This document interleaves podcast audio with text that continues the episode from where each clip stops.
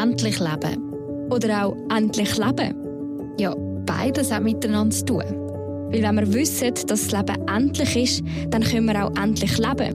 Und über den Zusammenhang zwischen Tod und Leben reden wir in diesem Podcast. Wir treffen Leute, die sich mit Tod, Sterben und Trauer auskennen.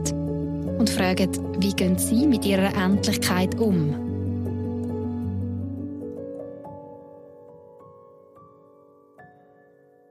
Mein Name ist Leonie Kaiser. Ich bin auf die Website vom Verein Herzensbilder gestoßen und habe darauf einen Haufen Bilder von Babys, von Kind und Familie gesehen. Mich hat es dann Wunder genommen, was es mit diesen Fotos auf sich hat. Und als ich das herausgefunden habe, habe ich gewusst, das ist etwas für endlich Leben.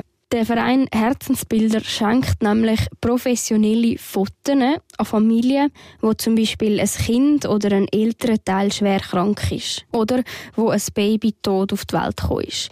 Ich habe das ein schönes Angebot gefunden und ich wollte darum auch ein bisschen mehr wissen. Darum habe ich mich mit der Co-Präsidentin vom Verein in Verbindung gesetzt, mit Miriam Liechti. Wir haben dann zusammen geschwätzt und ich habe schnell herausgefunden, dass sie viel zu erzählen hat zum Thema Tod, Sterben und Trauern. Nebst ihrem Engagement für den Verein Herzensbilder, wo man dann nachher noch ein bisschen besser kennenlernt, schafft sie nämlich auch schon seit 30 Jahren im Spital. Mich hat es auch immer viel mehr bereicht als andere andere Arbeitskolleginnen und Kollegen. Also ich bin habe manchmal das Gefühl, Gottfried Stutz, wieso kommen die schweren Unfälle immer an dem Tag, wo ich Dienst habe, wo ich quasi muss machen Aber ja, das ist vielleicht auch einfach ein Teil von meiner Aufgabe, die ich jetzt hier habe in meinem Leben. Sie hat mir erzählt, was das sie motiviert für den Verein Herzensbilder, wie dass sie Eltern im Spital begegnet, wo gerade ein Kind verloren haben und dass sie wegen ihrer Arbeit fest im Moment lebt. Ich bin mit dem Zug zu ihr heimgefahren und bin mit ihr am Stubentisch gesessen. Miriam Liechti, du bist ehemalige Care-Team-Mitarbeiterin im Kinderspital Zürich.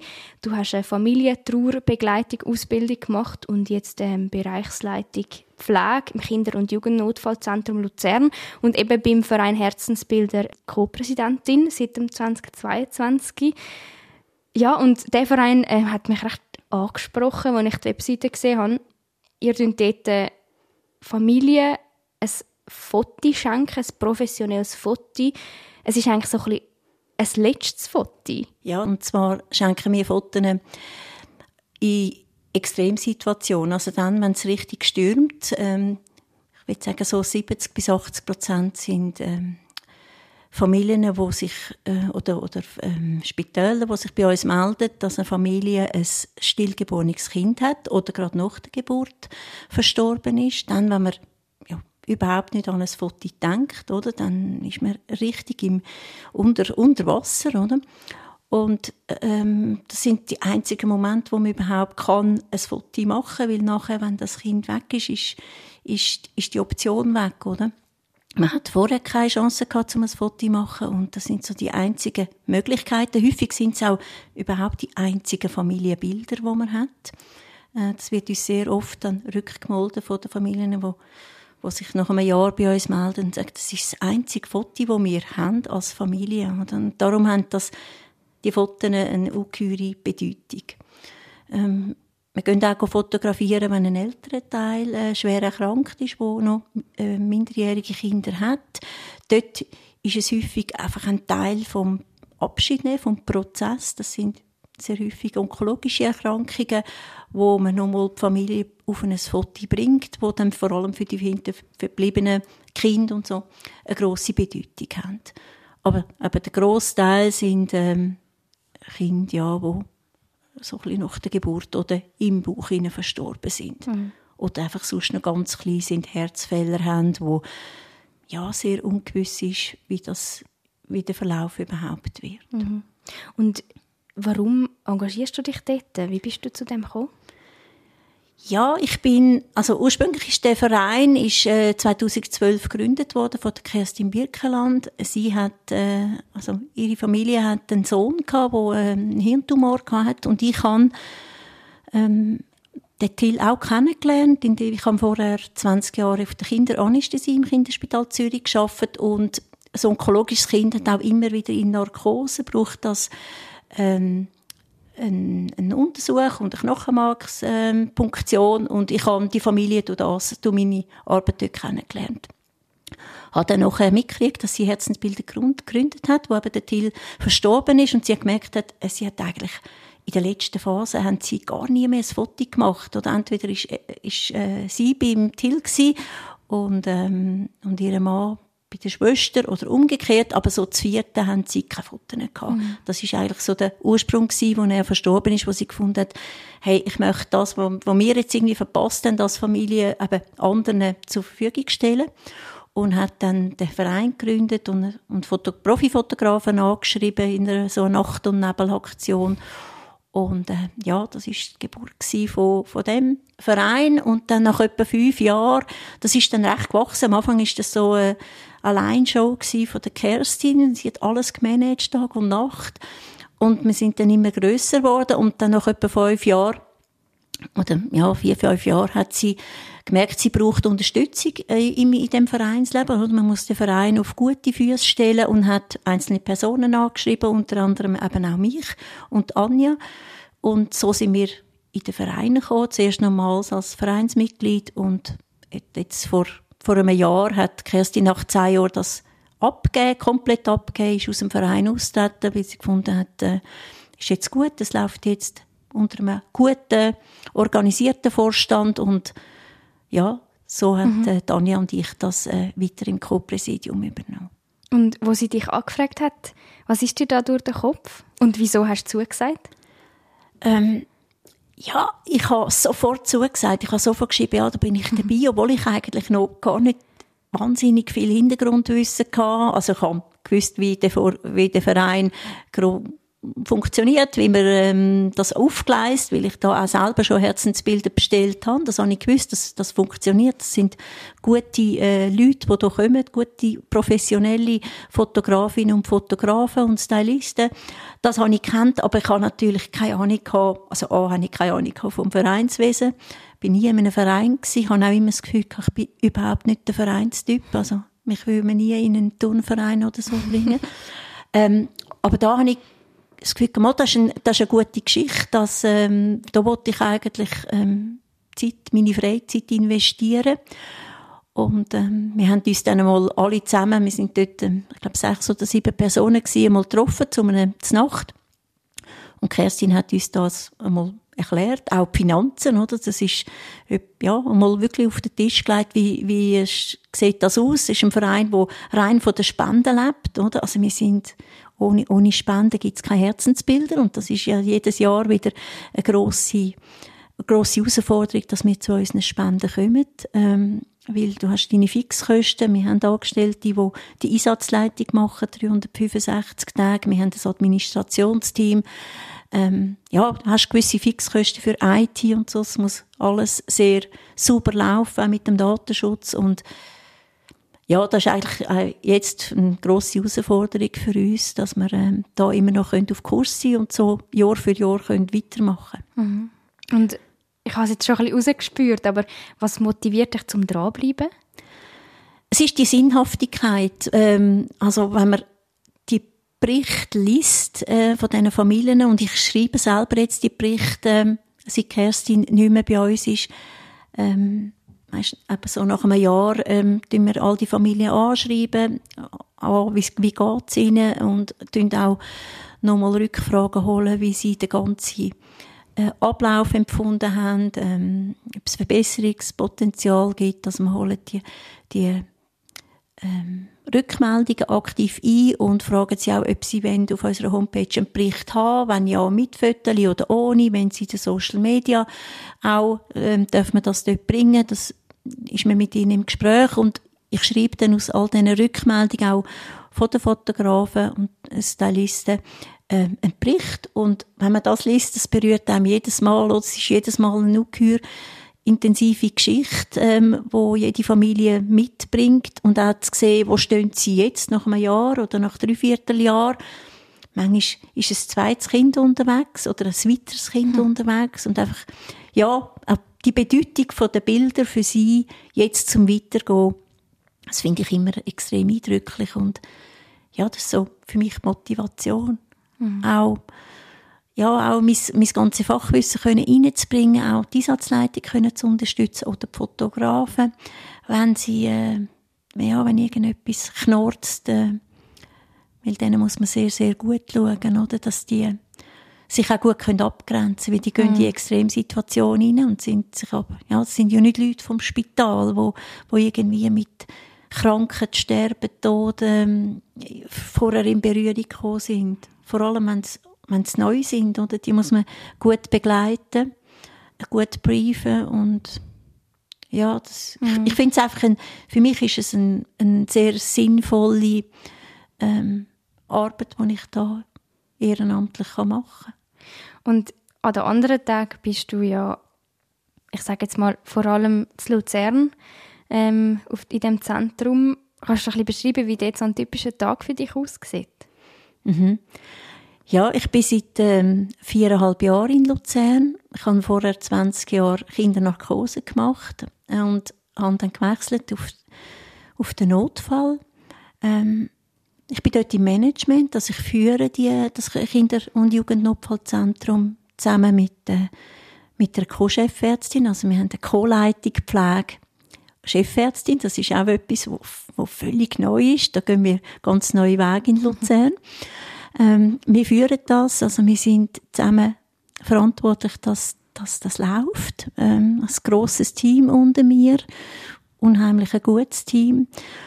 Ich arbeite schon auch noch klinisch, also ich mache meine Dienste, aber mein Hauptteil ist sicher das Management. Mhm.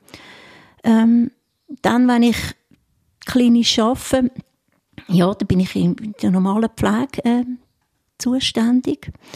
Und, äh, und sonst bin ich äh, in der Organisation und schaue, dass das äh, läuft, dass, ja, dass wir äh, gute Prozesse haben, äh, immer wieder die Anpassungen sind im Neubau. Es gibt ein neues Kinderspital, wie an vielen Orten. Auch wir sind am Bauen in Luzern und freuen uns sehr. Ja, das ist eigentlich so mein Arbeitsalltag. Mhm. Und was sind das für Kinder und Jugendliche, die in dem Notfallzentrum, ins Notfallzentrum kommen? Ja, das ist, das ist, ähm, da kommt eigentlich alles, wo von 0 bis 16 im Moment. Später müssen wir es dann mal öffnen bis auf 18, aber im Moment ist es bis 16. Das sind ganz viele Patienten, die, die ja, wo einfach krank sind, von Bagatellkrankheiten bis zu schweren Unfällen. Also das Notfallgeschehen ist überhaupt nicht planbar. Das macht es eben sehr, halt wie das Leben ist, oder? Es kann jetzt ruhig sein, es kann in fünf Minuten können wir total im Seich sein, also das Overcrowding haben, es geht extrem schnell. Ähm, heute ist es vielleicht ein bisschen ruhiger, morgen ist es ganz, ganz äh, straub. Wir sind in den letzten Jahren letzten zwei Jahren extrem gewachsen. Wir haben nochmal etwa 20.000 Kinder gehabt. Jetzt sind wir bei 30.000 Kindern. Kannst du dir vorstellen, was das etwa bedeutet? Also pro also, Jahr, ja. Pro Jahr, ja. ja. Es ist ähm, ein sehr grosser Wachstum. Mhm. Ja, es kommt, kommt eigentlich alles rein. Also eben von, von nur Ohrenweh, wo eigentlich gar nicht in ein Notfallzentrum gehören aber sie haben einfach keine Termine beim Kinderarzt bekommen, bis zum schwersten äh, Verkehrsunfall und dann natürlich auch mit Sterben konfrontiert. Mhm. Ja, das wäre gerade meine Anschlussfrage. Inwiefern hat dann der Tod und Sterben dort, ähm, äh, was spielt das für eine Rolle in deinem Berufsalltag mhm. dort? Also jetzt ein bisschen weniger als, als vorher, aber ich bin vorher, ähm, mit vorher, ja, die letzten 20 Jahre oder die letzten 25 Jahre viel, viel mehr noch direkt mit dem Tod betroffen gewesen. Ich war dort äh, auf der Anästhesie, ähm, ähm, ja, ist man eigentlich bei all diesen schweren Unfällen dabei. Man ist ähm, im Schockraum äh, zuständig fürs A, B, also für die Atmung und Beatmung. Mhm. Und ja, ich habe dort, äh, also in, in meinen Händen oder unter meinen Händen sind etwa 140, 150 Kinder gestorben in den letzten Jahren. Das ist eine unglaublich hohe Zahl. Mhm. Und ähm, das ist äh, auch etwas, was mich recht motiviert hat, mich mit dem auseinanderzusetzen. Also mich hat es auch immer viel mehr bereicht als andere, andere Arbeitskolleginnen und Kollegen. Also ich bin manchmal das Gefühl, Gottfried Stutz, wieso kommen die schweren Unfälle immer an dem Tag, wo ich Dienst habe, wo ich quasi muss machen aber ja, das ist vielleicht auch einfach ein Teil von meiner Aufgabe, die ich jetzt da habe in meinem Leben.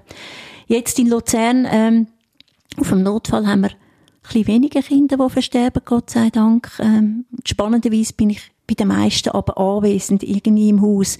Vielleicht noch nicht gerade direkt involviert, aber so, dass ich mir, wenn wir die Situation haben, wenn wir ein Kind bei uns haben, das verstorben ist, dann sind das in der Regel Kinder, die eben von außen reinkommen, wo man einen kurzen Moment mit ihnen zusammen war, wo man ums Leben gekämpft hat und dann eben den Kampf verloren hat. Und dann ist meine Aufgabe, ähm, dass ich ähm, einerseits das Team kann unterstützen und die Eltern kann unterstützen. Da bin ich also wirklich die erste, die sämtliche Termine absagt äh, für die nächsten paar Stunden, weil das ist immer äh, ein Prozess, wo sicher ja, fünf Stunden geht das so sicher. Oder? In der Regel sind das außerordentliche Todesfälle, wo dann halt auch Stadt, wo man muss melden, wo die Polizei kommt, die Staatsanwaltschaft. Und ähm, das gibt einfach, ja, es ist einfach ein zeitintensiver Prozess, wo die Eltern sehr gut müssen unterstützt mhm. werden und auch das Team muss unterstützt werden. Und du tust beides abdecken eigentlich? Ja, okay. genau. Und da kommt auch ähm, deine Ausbildung wahrscheinlich zum Tragen, oder? Trauer Familientrauerbegleiterin, nehme ich an. Absolut, ja. Also, es sind zwei Sachen. Einerseits ist es einfach meine langjährige Erfahrung, die ich habe im Spitalberuf und ich eben schon sehr viel mit dem konfrontiert worden bin. Ich habe Mitarbeiter, wo noch nie ein Kind verstorben ist, oder? Und die brauchen extreme Unterstützung in so einer Situation, dass, ihnen, dass, sie, dass es ihnen gut geht, dass sie gesund bleiben bei so etwas und dass sie das auch können verarbeiten und nicht heimnehmen und immer wieder von dem träumen. Also, das ist ein extrem wichtiger Part, dass ich ihnen gut schauen kann. Und aber auch für die Eltern ist das, die Eltern und die Familie ist das ein, also ist eine Horrorsituation, mhm. wo man mit einer guten Betreuung ähm, sehr viel kann gut in die Wege leiten oder? Dass man sie in den ersten, ersten paar Stunden gut tut, ähm, ihnen tut gut schauen, auch auch Optionen aufzeigt, eben zum Beispiel ein anderes Geschwister von die Heime noch holen, dass das muss dabei sein, auch die Gewichtigkeit, auch wenn sie vielleicht initial vielleicht gar nicht in der Lage sind, jetzt noch das Geschwister zu holen, dass man sagen, okay, wenn ihr das im Moment eher nicht schafft, dann übernehme ich das. Ähm, aber es ist wichtig, dass das Kind nochmal zum Beispiel den Brüder sieht. Ähm, Warum ist es wichtig? Ähm, für Kinder ist es extrem wichtig, dass man sie nicht von dem verschonen, weil also A hat das Kind hat eigentlich auch keine Angst vor dem Tod. Also das sind, je älter das man wird, desto eher hat man Angst vor dem Tod. Die Kinder haben das überhaupt nicht, die haben auch keine Berührungsängste. Für sie ist es sehr, also sie sehen, dass etwas ganz Schlimmes passiert. Zum, sagen wir jetzt, es stirbt jetzt ein der Brüder, der ist zweijährig und das Geschwister ist vielleicht fünf, sechs, oder? Die gemerkt, dass etwas extrem Schlimmes passiert, oder? Der bewegt sich nicht mehr, der Brüder, der ist, der ist tot, aber was tot ist, das können sie auch noch nicht in der Tragweite erfassen. Aber mhm. sie merken, es ist etwas mega Schlimmes passiert, weil sie merken es auch anhand von der Reaktion der Eltern, oder? Die brüllen, die sehen vielleicht das erste Mal auch den Vater brüllen, das ist häufiger so, dass sie das total irritiert, dass der Vater brüllt. Aber es ist auch ganz wichtig, dass der Vater kann brüllen Und ähm, sie, ich glaube, man darf sie ihnen einfach nicht vorenthalten, Abschied nehmen. Und sie machen das in der Regel hervorragend. Sie, sie haben keine Berührungsangst. Also sie, ja, sie, sie lange da, sie äh, machen vielleicht nur eine Zeichnung, äh, sie helfen mit, ähm, ich mache zum Teil dann zum Beispiel Fußabdrücke und Handabdrücke von den Eltern und vom verstorbenen äh, Kind und dem Geschwisterti und sie sind da voll dabei und helfen und machen. Und zumal ist es aber dann wie zu viel, dann müssen sie wieder raus können. Also, mhm. wenn man, de, wenn man Kind dazu holt, braucht es auch eine Betreuungsperson, wo, wo äh, eben zum Beispiel mit dem Kind wieder rausgehen kann. Das kann ich vielleicht übernehmen, oder aber aber wenn noch jemand rum ist, ist das gut. Weil das Kind mal kommt so die, die schwere Stimmung, die dann ja gleich herrscht. Manchmal ist das wie zu viel. Und dann müssen sie mhm. raus, das Glas essen oder so. Und dann kommen sie nachher wieder rein und dann ist auch wieder gut. Also, man muss, man muss sie gut begleiten, aber es ist wichtig, dass sie einen Teil können mittragen von, ja, von dieser mhm. Situation. Auch zum Abschied nehmen, oder? Sie haben ihre eigene Art zum Abschied nehmen. Und wie begegnest du den Eltern, wenn so etwas passiert? Was, also, was sagst du so in einem Moment? Ähm, ja, man kann also das Kondolieren von, den Ausdruck finde ich immer ein bisschen speziell, oder? Aber ich glaube, also A braucht es gar nicht wahnsinnig viel Wort. Ich bin nicht, ich bin sonst jemand, der gerne redet und auch viel redet, aber in so einer Situation braucht es nicht wahnsinnig viel Wort. Ich glaube, es langt, wenn man bei ihnen ist. Wenn sie auch gemerkt dass das auch mit einem etwas macht, dass man darf auch mal eine Träne vergießen, das macht überhaupt nichts. Das ist, äh, man wirkt wegen dem nicht, äh, nicht professionell. Mhm. Häufig das, das Behandlungsteam, das steht die also auch ziemlich durch und, und das ist völlig okay. Das, das, äh, das ist, ja, soll jeder so sich können zeigen, wie es ihm geht. Ähm, ich probiere so ein bisschen als als Schleusenwärter für sie da zu sein. So in dieser ersten Zeit, das nennt man so die Schleusenzeit, brauchen sie jemanden, wo sie durch den Prozess durchführt, oder wo sie einerseits ähm, äh, sagt, was sind die nächsten Schritte, was ist jetzt wichtig, was machen wir jetzt, ähm, was muss aber auch alles organisiert werden. Da ist immer gut, wenn jemand ähm, außerhalb den Eltern ähm, kann dazukommen. Das kann ein Götti sein, das kann ein Brüder von der Familie oder ähm, je nach Religion oder, oder ja, Konfession ist es häufig dann der Großvater, der da das Zepter übernimmt und alles managt, was so wie seine Aufgabe ist.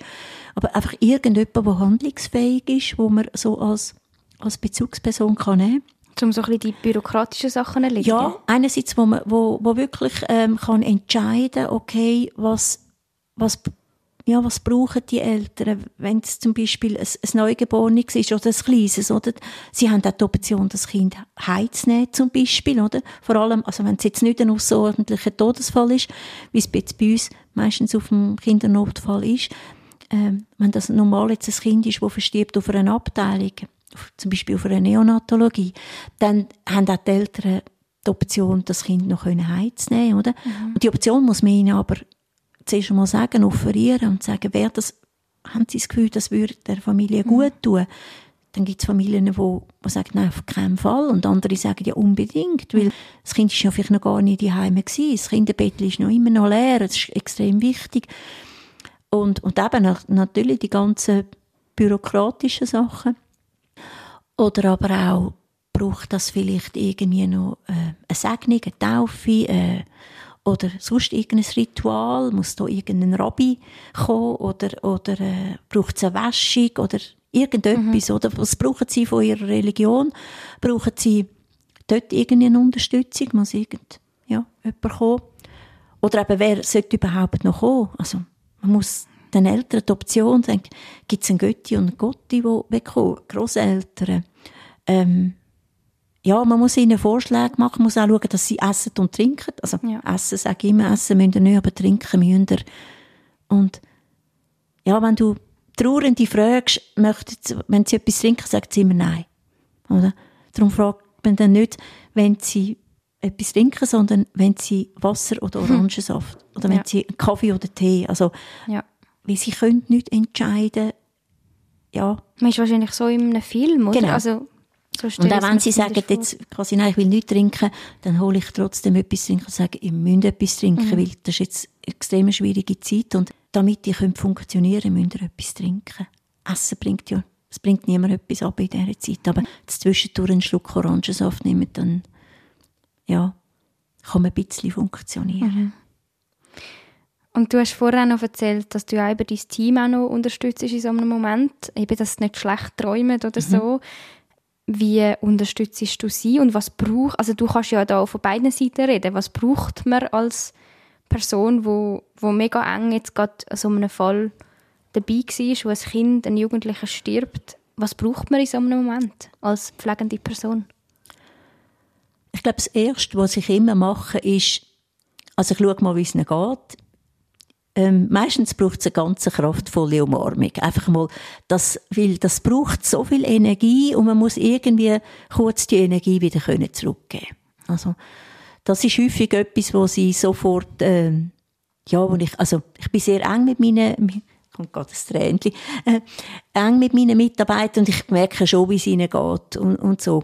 Und nachher geht's einmal um, um die ganz praktischen Sachen, also ah, wie, wie geht's diesen Eltern, was brauchen die, was brauchst du selber, oder? Manche sagen jetzt, hey, mal, ich muss jetzt schnell können, eine Viertelstunde voraus. Oder ich muss schnell wirklich können durchschnaufen. Oder ich muss einfach schnell können in die Küche auch einen Kaffee trinken. Einmal schnell aus, dem, aus dieser Situation rausnehmen. Ähm, Oh ja, und dann schaue ich auch, also wenn sie überhaupt in der Situation drin bleiben oder wenn sie komplett raus. Für mich stimmt beides. Wenn jemand sagt, du, für mich ist irgendwie too much, kann ich das abgeben, dann können sie das komplett abgeben. Und bleiben würde heissen, also im Fall hinein, also in der, in der Situation hinein auch, dass sie weiterhin die Eltern betreuen. Okay. Oder? Das überlohne ich ihnen, ob sie das wollen oder nicht. Es gibt, es gibt Mitarbeiter, die dann lieber komplett wie rausgehen und sagen, nein, komm, du hast mehr Erfahrung, übernimm du mhm. das und sich, können sich dann bei den Eltern verabschieden und andere wollen, wollen dass man es wie zusammen macht. Ähm, dann braucht es immer, das ist wirklich auch eine Extremsituation für meine Leute, ähm, braucht es immer ein extrem gutes äh, Debriefing von der Situation. Das heißt, man macht noch häufig sind das Reanimationsmaßnahmen, oder, wo man hat, ähm, dass man dann ein Debriefing macht mit allen Beteiligten. Also da kommen alle, die beteiligt sind, zusammen, sagen wir eine Stunde, zwei nach, nach dieser Situation oder nach Dienstende, ähm, möglichst am gleichen Tag, damit man eben noch all die Leute kann erreichen kann. Und dann wird der Fall noch mal kurz zusammengefasst. Was haben wir für ein, wie hat sich die Situation präsentiert? Was hat man gemacht? Wie ist die Zusammenarbeit gelaufen? Ähm, was hätte man können besser machen vielleicht? Äh, was ist gut gelaufen? Was ist vielleicht ein weniger? Meistens ist es die Kommunikation, oder? Wenn, ähm, können wir dort etwas rausholen für zukünftige Einsätze? Und, ähm, auch haben alle verstanden, um was das es gegangen ist. Das ist auch ganz wichtig, oder? Dass man schaut, haben alle mitgekriegt, was ist das Problem gewesen und, und warum haben wir dem Kind nicht können helfen oder so das Commitment ähm, ist ganz wichtig, dass man dass man hört, oder dass man so das Gefühl rausgeht, wir haben alles gemacht für das Kind, wir haben nichts mehr können mhm. machen. Mhm. So das Gefühl, ähm, ja, das Gefäß ist extrem wichtig, um einmal für die Verarbeitung. Also, wenn man nicht debriefen kann, ist es noch schwieriger, die Leute, ähm, zu schauen, wie es ihnen geht. Dort, kannst, ja, dort kann man auch ein bisschen herausfinden, wo steht gerade jeder.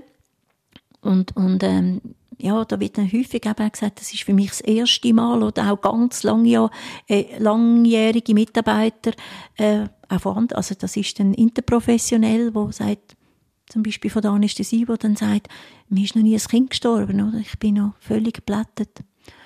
Ähm, aber es ist für zum Weitergehen für sie extrem wichtig, dass man es wieder kann platzieren, dass man kann sagen, okay, wir haben alles gemacht, wir haben gut geschafft, wir haben, wir haben super geschafft, das entlastet ähm, irgendwie so die Leute recht, wenn man kann sagen, ja, wir, wir haben eigentlich alles gemacht, mhm. wir haben dem Kind nicht können helfen.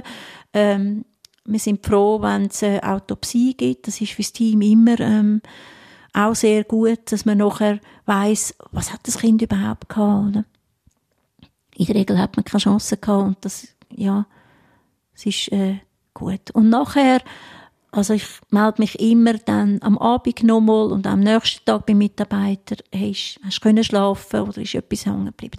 Es gibt extrem selten, dass wirklich, dass man nachher ähm, dass es mit dem Gespräch allein nicht geht. Also, dass mhm. man professionelle Hilfe noch muss in Anspruch nehmen Aber wenn jetzt bei jemandem, also ich habe das einmal erlebt, ähm, bei meinem früheren Arbeitgeber, wo wirklich, wenn ich nachher jemandem geraten habe, hey, ich glaube, eine Traumatherapie wäre gut, oder? Dass man da nicht zu lange wartet. Meistens braucht das nur ein, zwei, drei Sitzungen, um das, das, ja, das Trauma können abzuhökeln. Ja. Aber es ist wichtig, dass man es nicht zu lange wartet. Ja.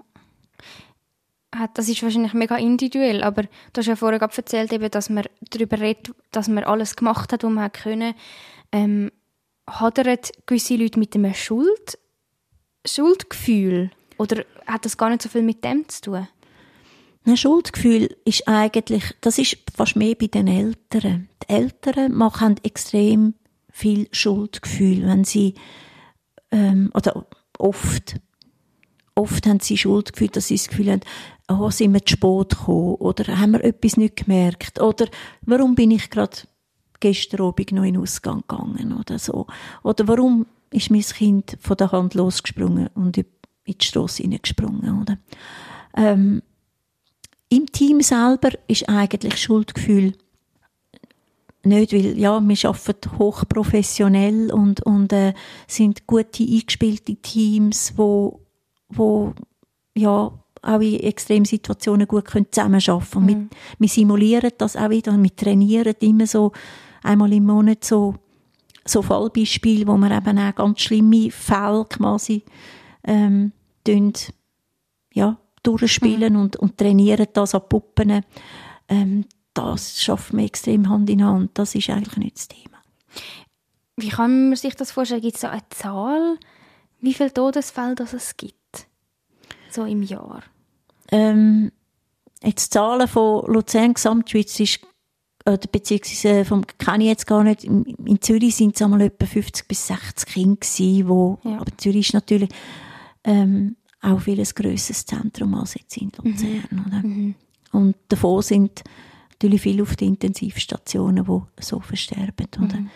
Wo jetzt wirklich auf dem Notfall selber sind, das ist äh, eine kleine Zahl. Gott sei Dank, ja. Mhm. Häufig eben kann man ein, ja, ein, ein Kind, das kritisch krank ist, kann man stabilisieren und dann ist es auf der Intensivstation und gibt es halt dann manchmal ein, ja, ein spätes Versterben auf der Intensivstation. Mhm. Ja, und eben, wenn man jetzt so ein bisschen hört oder auch sieht, was du alles machst, wo du dich engagierst, wo du schaffst, ähm, wieso machst du das? Also wieso gibst du dich sozusagen freiwillig an einen Ort, wo du mit dem Tod in Berührung kommst? Ja gut, das gibt's einfach, der Beruf äh, halt schon, bringt sich so mit sich, oder? Ich habe schon als kleines Kind gewusst, was ich will werden. Also mhm. ich habe als Sechsjährige schon gewusst, dass ich will, äh, Säuglingsschwester, das früher geheißen. Das hat es dann gar nicht mehr gegeben, bis ich dann in meine Berufswahl inne bin. Aber für mich hat es nie etwas anderes gegeben. Und ich glaube, also ich sage immer, es gibt wahrscheinlich wenig Menschen, die immer auf dem Traumberuf geschafft haben. Und ich habe das wirklich immer gehabt. Ich habe äh, Kinderkrankenschwester gelernt und dann Kinderintensivpflegeausbildung gemacht. Da fünf Jahre auf der Intensivstation geschafft, aber auch dort extrem viel mit dem Tod in Verbindung gekommen. Ähm, dann ja, die 20 Jahre auf der Anästhesie und jetzt auf dem Notfall. Also es, ja, es gibt sich einfach, das ist einfach mein Berufsweg und ich glaube, ähm, auch dass ich so viel in Verbindung gekommen bin mit, äh, mit Sterben und Trauer, das weiß auch nicht, ich, ich sehe das ein bisschen als meine Lebensaufgabe auch. Und das war auch der Grund, warum dass ich die Weiterbildung als Familientrauerbegleitung gemacht habe, weil ich gefunden habe, wenn ich schon so viel mit dem konfrontiert bin, dann wollte ich es auch wirklich möglichst gut machen. Und mhm. ähm, aus dem Buch heraus macht man eigentlich häufig wirklich das Recht, also das, also das Gute. Das habe ich ein paar Mal gedacht, als ich die Ausbildung gemacht habe. Ähm, dass ich denke, ja, das, ohne dass ich das gelernt habe, habe ich das intuitiv richtig gemacht, weil ja, ich glaube, ich habe ein gutes Gespür für die Menschen und merke wer was braucht und habe natürlich viele Skills mitbekommen während dieser Weiterbildung, aber ähm, ja, ich glaube, wenn man so ein gespüriger Mensch ist, dann macht man es intuitiv macht man es richtig. Ja, und schaut ein bisschen, also schaut, was für die eine Familie gut ist, ist für die andere vielleicht gar nicht, gar nicht unbedingt gut. Also man kann nicht irgendwie irgendeine Checkliste oben runterbröseln, sondern man muss wirklich schauen, was braucht die Familie. Die eine braucht viel Zeit auch für sich, die muss man immer wieder allein lassen und, und wieder rausgehen und wieder ja, so ein, ein Mittelmaß finden von allein und eben nicht allein lassen. Es ist so ein bisschen, und die einen brauchen permanent jemanden drin, also das muss man auch ein bisschen fragen mhm. und ein bisschen spüren, ja, auch was, für man, ja, was man für Angebot ihnen macht, oder? Das ist, das ist, äh, man kann ihnen, ja, ein Angebot aufzeigen, was, was man könnte machen. Schlussendlich müssen sie wie entscheiden, was für sie stimmig ist und was nicht. Und nicht, was ich will. Ja. Und was macht das Ganze mit dir? so die Berührungen, die du mit dem Tod und dem Sterben hast durch deine Arbeit? Ähm, ja, ich, ich lebe extrem im Hier und Jetzt. Also mhm. ich glaube, das ist sicher etwas, ähm, wo passiert ist so in den letzten Jahren, dass, dass, wir, äh, dass ich wirklich im Moment lebe und nicht irgendwie in einem, also ich habe schon, für mich ist alles, was mehr als ein halbes Jahr ist, also Ferien in einem halben Jahr, das ist für mich schon extrem weit weg. Ich lebe wirklich, eh, wirklich jetzt. Ja. Und, und, und ich schaue, dass es, dass, dass es für den Moment stimmt und wenn etwas eben nicht mehr stimmig ist, dann probiere ich es zu ändern. Entweder akzeptiere ich es und dann kann ich aber einen Haken drunter setzen oder ich probiere es für mich zu ändern. Ähm, ja, ich habe äh, selber mal, also ich habe meine, meine gro wirklich meine grosse Liebe in meinem Leben, die ist nach einem halben Jahr, wo wir uns kennengelernt haben, ich sage immer, das sind meine schönsten halben Jahre in meinem Leben gewesen, hat er Krebs bekommen.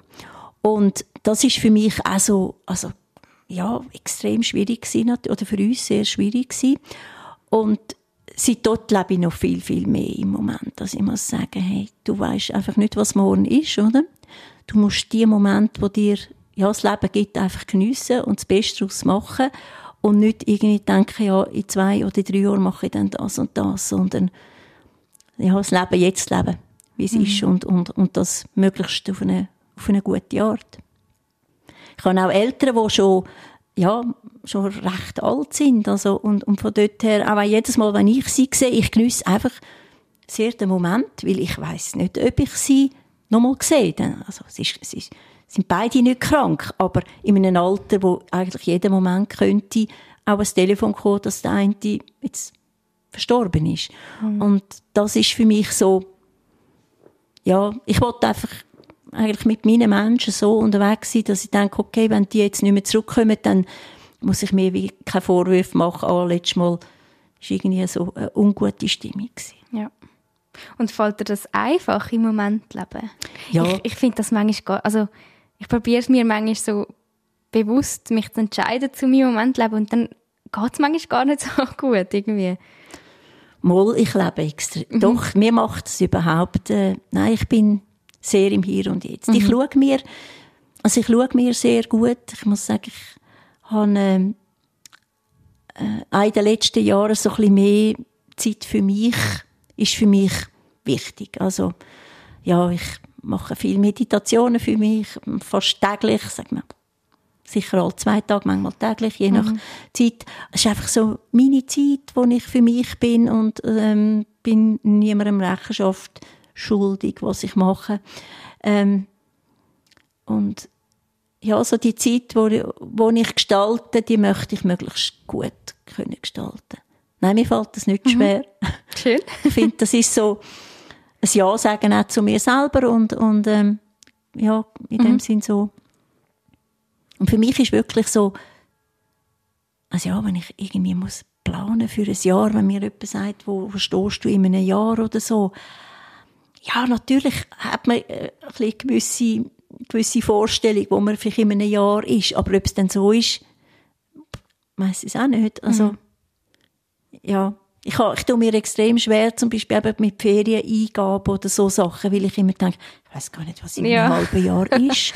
äh, es gibt andere, die wo, wo das ja unglaublich gern machen, schon Ferien für nächsten Herbst eingeben mhm. und sich schon könnten so abtauchen in ein Ferienziel und so.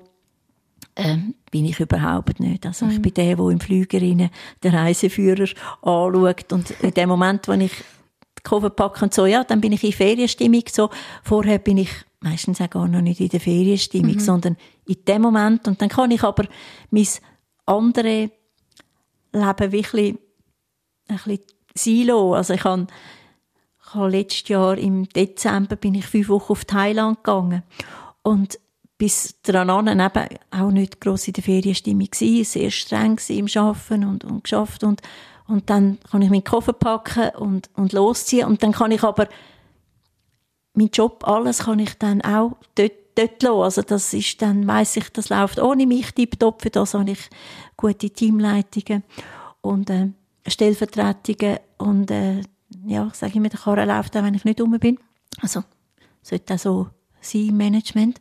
Und äh, dann kann ich ganz vor Ort sein und, und das geniessen. Und wenn ich wieder zurück bin, ist das andere wieder ab, wie so schubladisiert ja. und dann tue ich die Schublade schaffen wieder auf. Ja. ja.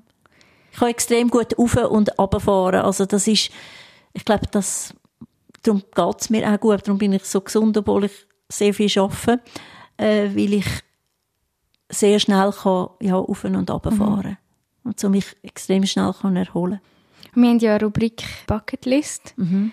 Wenn ich dir so zulasse, nehme ich an, du hast entweder keine oder vielleicht äh, nur gerade so die nächsten paar Monate. Oder wie ist das bei dir? Hast du eine Bucketlist?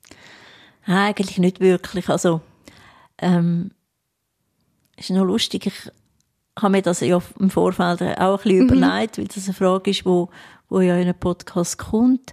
Ähm, habe ich das überhaupt? Ja, ich habe, ja, etwas, was ich schon noch gerne mal machen will, ist in die Wüste gehen. Ähm, lustigerweise habe ich das aber auch ein bisschen vergessen gehabt. Das ist etwas, was ich schon vor, vor 25 Jahren gefunden Das würde ich eigentlich gerne mal machen. Ähm, ja, und alles andere, ja, eigentlich nicht, mhm. nein. Ich lebe wirklich so den Moment. Ich, ich freue mich auf ganz viele Sachen in der Zukunft. Also, so ist es nicht. Es ist nicht, dass ich jetzt irgendwie nicht auf übermorgen denke. Aber, ähm, ja, ich freue mich jetzt zum Beispiel im Job auf, auf das neue Kinderspital. Da haben wir mhm. unglaublich äh, ein cooles äh, Kinder- und Jugendnotfallzentrum zeichnet und, und, und Prozess und so. Und das ist äh, mega spannend und ich freue mich auf 2026, wenn wir dort einziehen und ich, ich, äh, ich freue mich, wenn meine Kinder äh, irgendwann mal vielleicht eine Familie gründen und, und sie da irgendwie sehen, wie sie sich weiterentwickeln. Ähm, aber äh, nein, sonst, ich, ja, ich, ich hole mir auch immer ein bisschen das, was ich gerade brauche. Mhm. Also, ja, ich warte nicht ewig. Also, ja, auch, ja, wenn man jetzt so in einer Beziehung oder so diskutiert, oder was, was, was willst du noch, oder was, was hast du so quasi auf deiner To-Do-Liste? Dann sage ich, ich, eigentlich nicht auf dieser To-Do-Liste. Ich, ich hole mir das, was ich, was ich brauche, was ich mhm. gerne will, das hole ich mir recht zeitnah und, und, äh, organisiere mich dementsprechend. Ich bin recht eine Macherin und von dort her, ja. Und würdest sagen, das hat ein bisschen mit deinem Job zu tun? Ja, ich denke es, ja. Ich bin mir bewusst, dass, dass es morgen ganz anders könnte aussehen, ja. Ich denke, es hat äh, viel mit meinem Job zu tun. Ich, meine, ich bin über 30 Jahre im Spital und, und eben so zu sehen, dass morgen vielleicht aber vieles ganz anders könnte sein und ähm, ja und einfach ja die Erfahrungen, die ich gemacht habe im Leben, ähm, zeigen mir, ähm, dass man dass man nicht eh alles irgendwie auf die lange Bank schieben mhm. Ja, wir sitzen ja hier in deiner Stube und neben uns steht deine Urne. Du hast dir da schon parat gestellt. Ähm, eine rote Urne mit weiß und blauen Sternen, gell? Ja, es hat verschiedene Farben. Noch mehr, okay. Ja, ja, ja blau und schwarz. Und grün, ja. Äh, also kannst du da ein bisschen erzählen? Also, du hast die selber gemacht, gell? Angemalt. Also sie ist rot und hat eben verschiedene farbige Sterne drauf. Was ist die Geschichte dahinter? Mhm. Also innen durch ist sie so grün weiß. Ähm, mhm. Die haben wir, also die steht nicht immer in der Stube. Ich muss jetzt also die Zuschauer ein bisschen beruhigen, nicht, dass sie denken, äh, die hat ihre Urne immer in der Stube. Die haben jetzt für das heutige äh, Interview abgenommen. Die ist nochmal mhm. im Estrich in einer Schachtel. Ähm, wir haben in der, im Rahmen von der Weiterbildung als Familientraubegleitung haben wir eine Urne gestaltet. Das ist quasi wie so eine Abschlussarbeit gewesen. und ja, jeder hat seine Urne gestaltet und dann hat es eine kleine Ausstellung zu dem. Und ich habe die in Rot gemacht, weil ich gefunden habe, das ist, ich bin recht eine Powerfrau, das würde noch zu mir passen und dann mit diesen Sternen. Und spannenderweise, wo, wir, wo ich die fertig hatte, habe ich gefunden, ha, eigentlich würde die Urne auch noch zu meiner Mutter passen. Meine Mutter trägt sehr viel Rot. Und irgendwie ähm, ja, ich habe dann die Urne mit heimgenommen und dann, als meine Eltern gekommen sind, habe ich sie ihnen auch gezeigt und habe zu meiner Mutter gesagt, okay, also der, der zuerst stirbt, sie oder ich, der kommt in die Urne rein. Also wenn jetzt meine Mutter vor mir will sterben, dann kommt sie in die Urne rein, dann müsste ich für mich noch mal eine machen. Ähm, ja, und sonst wäre es meine Urne. Wie hat sie reagiert? Was sie hat super gefunden. Also sie, ja, also mein, wenn ich nicht gewusst hätte, dass sie sehr offen mit dem ist, dann hätte ich das natürlich, hätte ich auch nicht die Urne da präsentiert. Ähm, ja, sie hat gefunden, ja, das fände sie jetzt noch cool, das würde sie noch drin passen. Und spannenderweise hat dann mein Vater gesagt, ja, und ich, wenn ich zuerst stirb, dann habe ich sagen, nein, du kommst, also stell dir, dich kann ich nie in eine rote Urne reinpacken. Also das ist irgendwie viel zu viel Power, als dass ich könnte, ich, ich glaube, du, du würdest ausflippen in dieser Urne. Das würde überhaupt nicht zu dir passen. Aber zu meiner Mutter würde sie, würde sie sehr gut passen. Und wenn, dann müsste ich wirklich, also dann würde ich, ja, wenn sie sie jetzt in dem Sinn überkommt, dann würde ich für mich nochmal eine gestalten. Und wieso würdest du nochmal eine machen? Was, was gibt dir das? Ich finde es einfach eine schöne Vorstellung, ähm, dass das eine Urne ist, wo, wo, ich, wo ich für mich geschaffen habe. Vielleicht würde sie genau gleich aussehen, das weiß ich nicht. Ähm, aber sie wäre wieder rot, ja.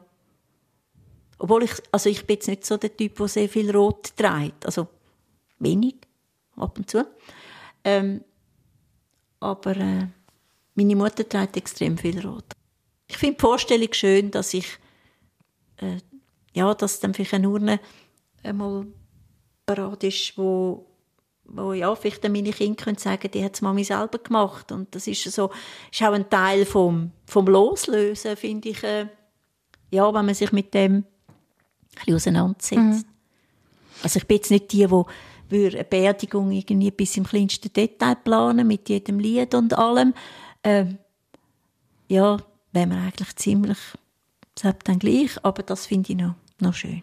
Ja, die Beerdigung wäre gerade meine nächste Frage. Das ist auch eine Rubrik, wie du die eigene Beerdigung vorstellst. Aber in dem Fall hast du da gar nicht so eine Vorstellung?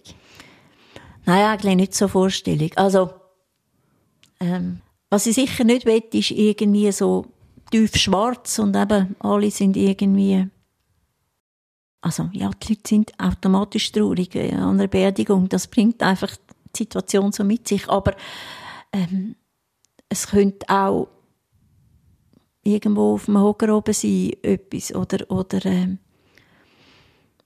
ja, also sicher nicht klassisch jetzt irgendwie in einer Kirche mhm. und so, das kann ich nicht. Aber ich glaube, ich würde es recht offen lassen. Ähm, ich finde, Beerdigung muss fast mehr fürs Umfeld stimmen. Für mich, mir spielt es dann keine Rolle mehr. Ähm, ich glaube, finde es auch noch schwierig, wenn jemand dann so ganz eine klare Vorstellung hat und dann stimmt das vielleicht für die engsten Angehörigen überhaupt nicht. Das finde ich noch fast schwieriger. Mhm. Ich glaube, ich würde es wahrscheinlich eher offen lassen. Ich finde es auch noch, noch spannend, manchmal so einfach allgemein so gewisse Themen zu diskutieren, dass man halt ein bisschen kann, kann herausfinden ja, wie tickt der andere. Ich hatte mal eine spannende Diskussion mit meinen zwei Töchtern, da sind sie noch ein bisschen kleiner gewesen, sagen wir, also Teenager im Säckalter, da haben wir es über Organspende gehabt. Weil eine hat einen Vortrag gemacht über Organspende. Und dann habe ich, haben sie gesagt, ja, bist du Organspende, Mami? Und ich, ja, klar und so. Aus den und diesen Gründen. Und dann hat die Kleine gesagt, ah, also ich auch, mal, das würde ich auch wählen. Und dann sagt meine ältere Tochter, ich auch, aber außer die Augen. Also die Augen kann ich mir nicht vorstellen zu spenden. Das ist für mich völlig, okay, warum, warum die Augen nicht? Ich kann mir nicht vorstellen, dass jemand irgend, dass man, nein, meine Augen, die kann man nicht nehmen. Und das finde ich wichtige, wichtige Diskussionen, oder? Mhm. Wo ich, wenn jetzt, ja, ihr ein, ein Unfall will passieren, ich, ich weiß, was sie will und mhm. was eben nicht. Und das finde ich noch, finde ich wichtig, dass ja. es eben, äh, ja. Entlastet ja, ja. auch, oder? Ja. ja. Und wie schaust du auf deinen eigenen Tod? Also wir haben jetzt viel auch über das Leben geredet, ähm, aber ja. Ich mache mir nicht extrem viel Gedanken über meinen eigenen Tod. Ähm, ich habe nicht Angst vor dem Tod. Also es würde mich schon ein bisschen angurken, wenn ich schnell würde, jetzt mhm. schon nächsten Monat würde sie sterben, weil ich einfach noch, noch, noch so mit im Leben bin. und ich gerne lebe. Ähm, ja, ich habe in dem Sinne nicht, nicht Angst oder, oder ähm, ja, ich fände ich hoffe, dass das noch nicht so bald ist, aber mehr auch, auch wegen meiner Kinder. Ich denke, ich will so die Zeit mit meinen Liebsten auch noch ein bisschen, ein bisschen geniessen. Und ich fände es mega schön, wenn ich die würde sehen, ja, ja, wie sie sich entwickelt und, und ähm, ja, aber ja, wenn, wenn, ich, ich bin überzeugt, dass man, ich glaube, es gibt es gibt kurze Leben, es gibt ultra kurze Leben, es gibt mittlere Leben und es gibt lange Leben. Und so tue ich es für mich auch ein bisschen einordnen, eben wenn so ein Kind so früh muss gehen oder mhm. wenn überhaupt das Kind muss sterben. Also, äh, wenn man da nach einem Sinn fragt, dann dreht man relativ schnell im roten Bereich. Und für mich, ich tue das so ein bisschen ab, dass es einfach ein kurzes Leben ist und dass das so jetzt einfach hat müssen sein. Mhm. Ähm, ja, ich habe das Gefühl, das Universum hat schon irgendeinen Plan mit einem und kann man wahrscheinlich gar nicht so wahnsinnig viel dagegen machen. Wenn es Zeit ist, ist es Zeit und hoffe aber, dass das noch nicht heute und übermorgen ist. Und machst du dir Gedanken, was nachher kommt? Mm. Ich hoffe, dort, wo ich dann bin, gibt es ein gutes Frühstücksbuffet. Das ist so mein Standardspruch. ich tue unglaublich gerne zum Morgen. Also in einem Hotel finde ich es immer das Kühlste. Ähm, Nein, ich glaube schon, dass es irgendwie irgendetwas gibt.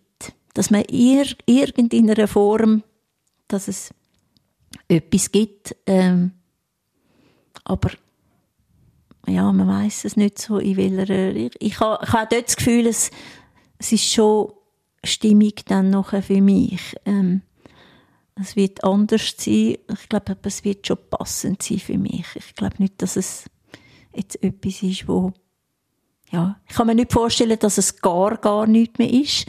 Aber es ist jetzt, äh, ich mache mir jetzt hier nicht Stunden Gedanken darüber. Äh, ja, ich habe das Gefühl, ich, ich könnte dann ruhig in den Tod hineingehen, mit der Gewissheit, dass es schon gut kommt.